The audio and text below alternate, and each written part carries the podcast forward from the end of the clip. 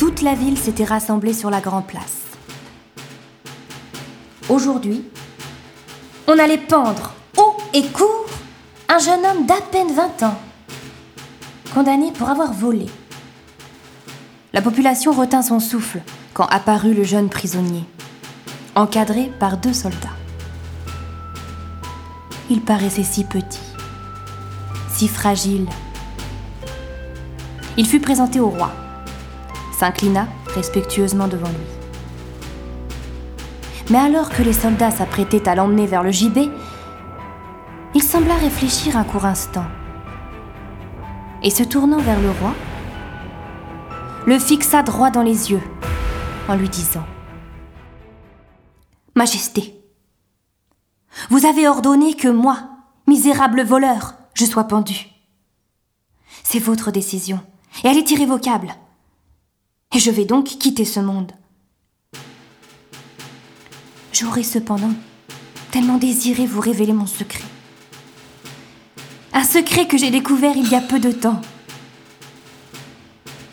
Allons, allons, ne cherche pas à gagner du temps. Tu n'échapperas pas à la justice du royaume, répondit le roi. Mais en disant cela, il fut quand même troublé par le regard insistant du jeune homme et se sentit brusquement envahi d'un doute. Il le fit revenir. Eh bien, quel est donc ce secret? Oseras-tu me le révéler? Ou ce n'est qu'une jérémiade de ta part? Oh Majesté, je n'oserais me moquer de vous en pareil instant. Mais si vous ne me croyez pas, tant pis. Je préfère mourir en gardant ce secret. La curiosité du souverain fut piquée au vif. Espèce de gredin Parle donc avant que je ne perde patience. Le jeune condamné hésita un peu, puis il reprit. Voilà, j'ai découvert comment faire pousser à coup sûr et en un temps record un superbe palmier dattier couvert de fruits. À cet instant du récit, il faut préciser que le roi aimait beaucoup les dattes. Te moque pas de moi ou je te fais donner cent coups de fouet avant d'être pendu. Mais c'est pourtant la vérité, sire. Aussi vrai que je vous vois, il me faudra seulement une heure pour qu'apparaissent ici ces arbres couverts de fruits. Le roi partit dans un grand éclat de rire. tu cherches à nous divertir? Tu es un sorcier? Tu parais bien jeune pour ça. Mais pourquoi pas? Nous allons tester tes pouvoirs magiques. Alors, quel est donc ce secret?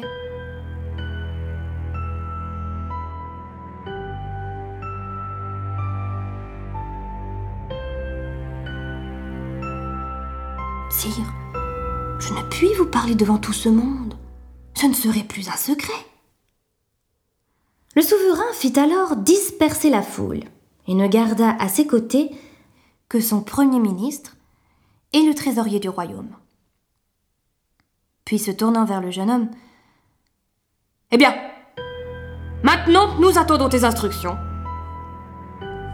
Mais sache que si tu as menti, tu le paieras au centuple. On ne se moque pas de moi impunément. L'autre sembla hésiter quelques secondes, mais finit par chuchoter à l'oreille du roi. Il me faudrait tout d'abord un beau noyau de dattes, un bien frais. Et il énuméra ensuite toute une liste de plantes à ramasser, afin qu'il puisse préparer un engrais spécial capable de faire fructifier ce noyau en un éclair. Les serviteurs du roi se hâtèrent de rassembler tout ce qu'il avait demandé. Et c'est sous les regards amusés du roi, de son premier ministre et du trésorier que le jeune garçon commença à mélanger méticuleusement les ingrédients il finit par obtenir un genre de liquide visqueux, d'une couleur très sombre, et qui de plus répandait une puanteur quasi insoutenable. Tu abuses de ma patience Et en plus, tu cherches à nous intoxiquer Majesté, attendez Il me faut encore du temps. Et surtout beaucoup de calme. Mais vous verrez que ce secret va transformer vos vies. Et vous aurez vite oublié ces vilaines odeurs. Et sans paraître lui-même accommodé par l'odeur, il continua à remuer cette bouillie infâme. Il se saisit du noyau de fruits et, avec moult précautions, le plongea dans la mixture dans laquelle celui-ci disparut. Il se tourna ensuite vers le roi et lui dit Bien. Il faut maintenant laisser macérer le noyau de date pendant 20 bonnes minutes. Puis, il faudra le mettre en terre. Et en un quart d'heure seulement, vous verrez, il sera changé en un arbre magnifique dont vous pourrez déguster les fruits immédiatement.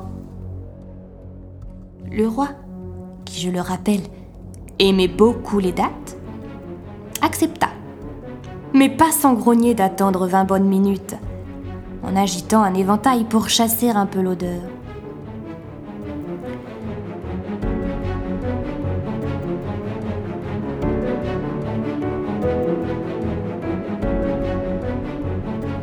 Quand le moment de planter le noyau fut venu, il interpella le jeune homme. Bon, assez plaisanté. J'ai hâte de voir cet arbre pousser en un clin d'œil. C'est bien ce que tu m'as promis. Alors attrape ce noyau et plante-le. Et nous verrons bien. Oui, sire. Mais j'ai oublié de vous dire. Pour que le miracle se réalise, car c'est un miracle, il y a une condition. Il faut que la main qui plantera ce noyau soit celle d'un homme qui depuis son enfance n'a jamais commis de vol, et encore moins de crime. Un homme qui n'ait rien à se reprocher. Vous comprenez bien qu'avec ce que j'ai fait, cela m'est impossible. Moi j'ai volé. Mes mains ne sont plus pures. Le garçon avait dit cela avec un petit sourire en coin qui agaça le roi. Bien. Puisqu'il en est ainsi, demandons à mon Premier ministre. C'est un homme intègre en qui j'ai toute confiance. Oui, si vous voulez. Mais dépêchons. Il ne faut pas que le noyau macère trop longtemps.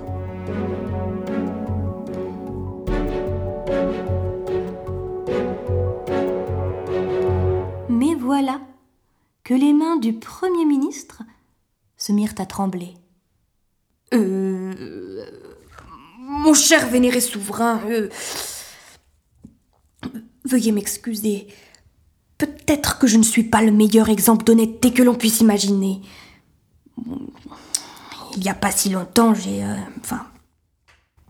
J'ai un peu oublié de vous donner une partie de la récolte de vos terres, et je l'ai revendue en cachette. Mais bon, ce n'était qu'une seule fois. Hein.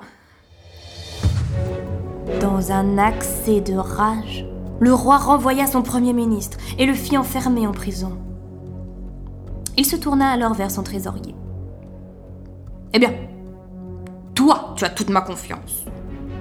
Plante donc ce noyau et qu'on en finisse. Le trésorier s'approcha difficilement, encore incommodé par l'odeur et alors qu'il hésitait avant de plonger sa main dans le mélange visqueux, le jeune condamné murmura cette maxime. Que la main qui plante soit blanche comme neige. Le trésorier recula sa main brusquement et se tourna vers son roi. Vous avez bien raison, sire, de m'accorder votre confiance, et jamais je n'ai failli, ni volé, depuis que je suis à votre service. Eh bien alors, qu'attends-tu, bougre d'âne C'est-à-dire. Euh, je me souviens un jour, j'étais enfant, je devais avoir à peu près. Je devais avoir à peu près 9 ans. J'ai volé des bonbons dans la boulangerie où maman m'avait envoyé acheter le pain. Et une autre fois, c'était à 12 ans. Il ne put continuer plus longtemps son histoire le roi lui ayant fait signe de déguerpir. Alors le jeune homme prit la parole. Majesté, nous ne pouvons plus attendre. Vous seul pouvez mettre ce noyau en terre pour que le miracle s'accomplisse.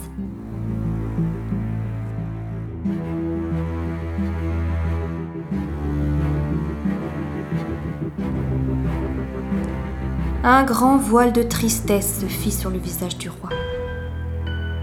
Il approcha sa main du récipient, la plongea dans la mixture,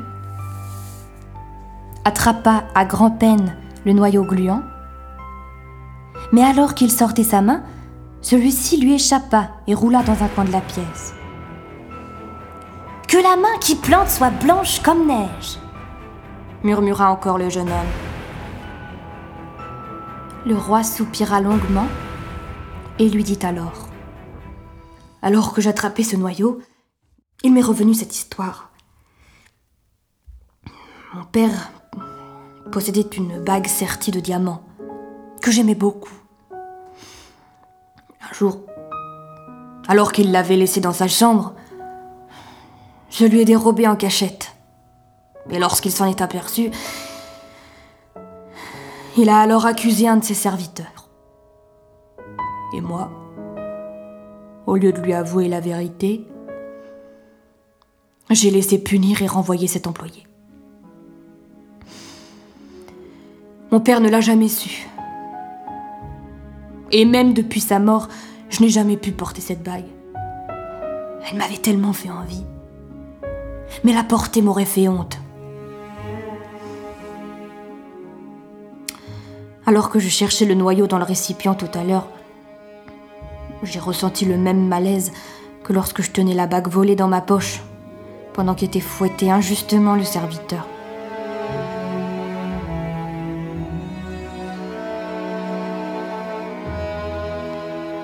Un long silence se fit après cet aveu du roi.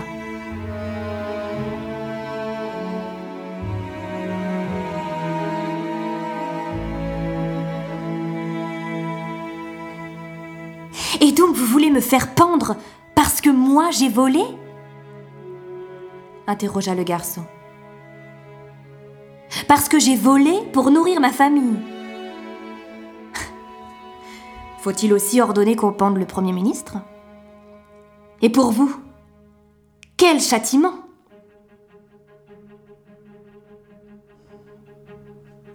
Tu es un malin. Il y a à peine une heure, tu allais être châtié pour tes fautes. Et voilà que, grâce à ton sang-froid et à ce stratagème, tu m'obliges à te gracier. Tu es plein d'habileté et d'intelligence. Accepterais-tu de prendre la place de mon Premier ministre? À une condition, lui répondit le jeune homme. Que plus personne ne soit condamné à la peine capitale pour avoir volé. L'histoire ne dit pas si le jeune homme fut un bon Premier ministre. Mais le roi s'essaya pendant de nombreuses années, et non sans un certain succès, à la culture de palmiers dattiers.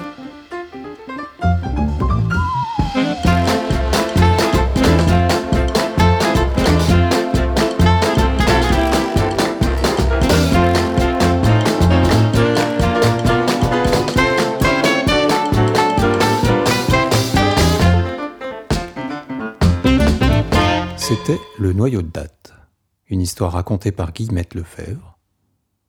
Enregistrement, montage, mixage, Philippe Donfort.